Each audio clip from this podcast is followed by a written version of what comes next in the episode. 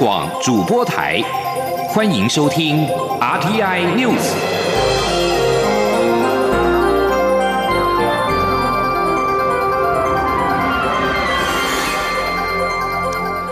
各位好，欢迎收听这节央广主播台提供给您的 RTI News，我是陈子华。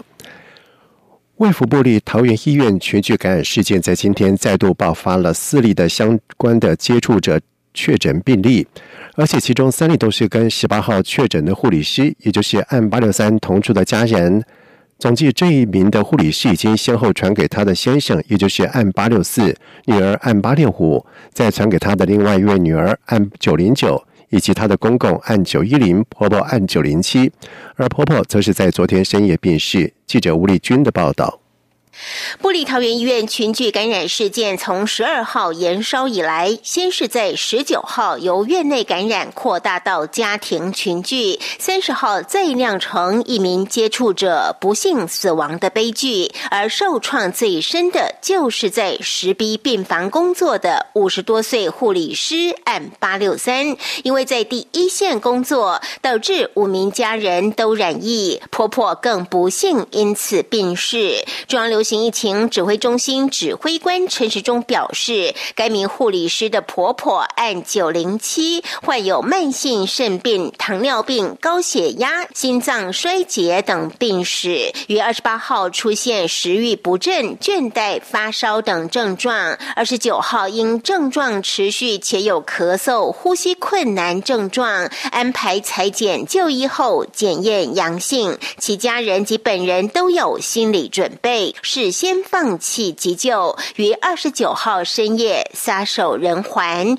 陈时中说：“九零七案，因为他本身有多重的疾病，所以身体状况不好，所以晚上就签署了 DNR，就没有再予急救，所以现在昨晚十一点五十八分死亡。”陈时中也指出，这起家庭群聚前三人于十八、十九号确诊后，另外三人在当时裁剪都是阴性，而且进。行了居家隔离，因此并无其他接触者。全家目前仅剩一人尚未确诊，目前也在医院就近照顾。陈时中说：“那这一家人哈，从一开始到现在，总共是有六个人，这是我们这个群是比较大的一家人。那其实他们家里面总共是有七个人。”那另外还有一位，应该是这个九一零的女儿，是八六四的姐姐。他其实在这段时间也在照顾九零七，可是他到现在为止检验他是阴性，好，那我们仍然把他先放到医院里面去就近的照顾。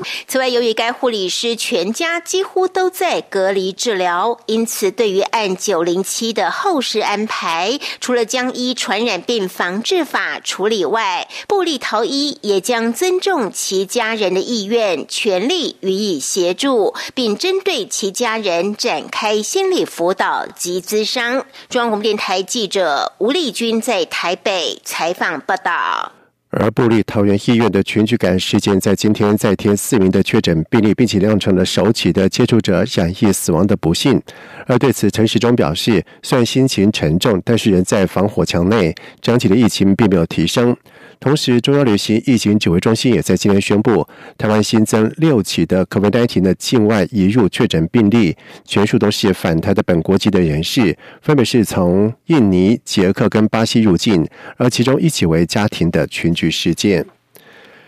立法院会在昨天表决通过时代力量立法院党团的主决议，针对现行国会以及国民党党徽相似，要求内政部两个月内提出评估报告。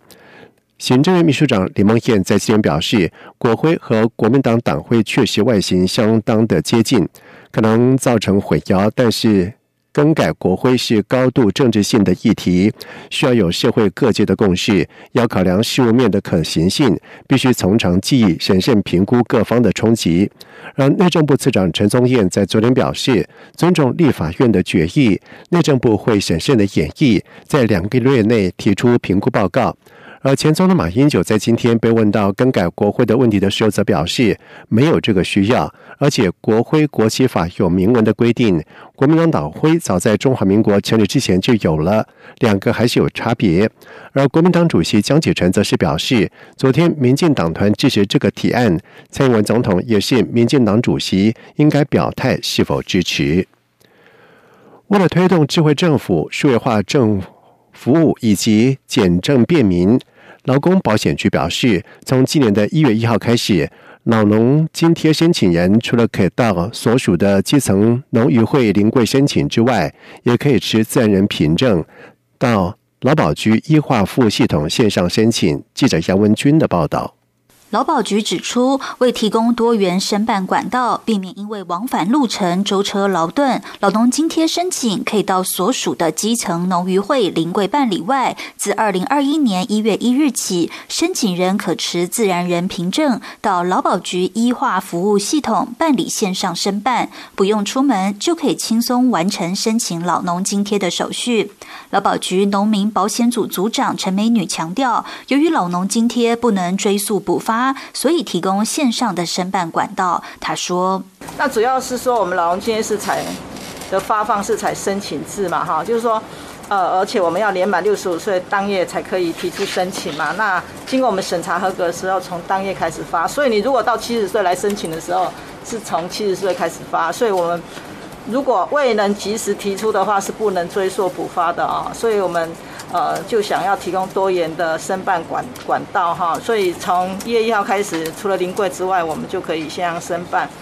此外，农民退休储金在今年元旦起开办，以劳工每个月基本工资二点四万元作为计算基础，农民可以自行选择每月提交比率百分之一到百分之十不等，农委会则将按月提缴相同的金额存入农民退休储金个人专户中。根据劳保局截至一月二十七号为止的统计，农民退休储金目前已经受理申请案件三万九千八百三十九件，占未满六十五。岁的农保被保险人百分之九点三八，初步分析发现，百分之九十六的申请人选择每月提交百分之十，而百分之二点一七的申请人规划每月提交百分之五，只有百分之零点二八的申请人计划每月提交百分之一。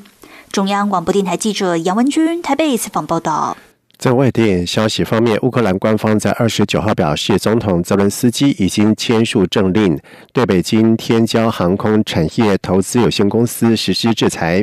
而这家企业企图控制乌克兰最大的航空航太公司。路透社报道指出，美国和中国先前因为乌克兰的马达西奇公司而争论，美国反对中国投资人收购这家公司。这让乌克兰陷入了两难，因为乌克兰一方面仰赖美国提供最多的军事援助，而一方面也寻求跟中国建立更深厚的商务关系。而如今，乌克兰对北京天骄实施制裁，包括冻结资产、限制贸易往来等等，而且不准把资金移出乌克兰，为期三年，一直到二零二四年的一月为止。而乌克兰通讯社报道说，制裁清单上除了北京天骄相关企业，还有控制北京天骄的北京新维集团。新维集团的董事长王进也在制裁之列。而根据维基百科的资料，马达西奇公司是全球最大的飞机以及直升机的发动机制造商之一，也是乌克兰唯一的飞机和直升机发动机以及工业燃气涡轮机的制造商。在缅甸武装部队发表声明，宣称他们将保护并且遵守宪法之后，缅甸执政党全国民主联盟发言人苗纽在今天表示，全民盟接受军方这份有关国家情势的声明是适当的说明。苗纽说，全民盟希望军方成为一个接受人民渴望选举的组织。由缅甸政府实职领导人翁山书记率领的全国民主联盟，在去年十一月的大选当中赢得了压倒性的胜利，但是军方却在最近几个星期来不断的宣称这场的选举存在大规模的舞弊。这是缅甸结束四十九年军事独裁统治以来第二次民主大选。选举委员会在二十八号发布声明辩护说，这次的大选是自由、公平、可信的，并且反映了人民的意志。生命当中同时否认有被指控的舞弊情绪仅承认在选民名单上有瑕疵。以上这节整点新闻由陈子华编辑播报。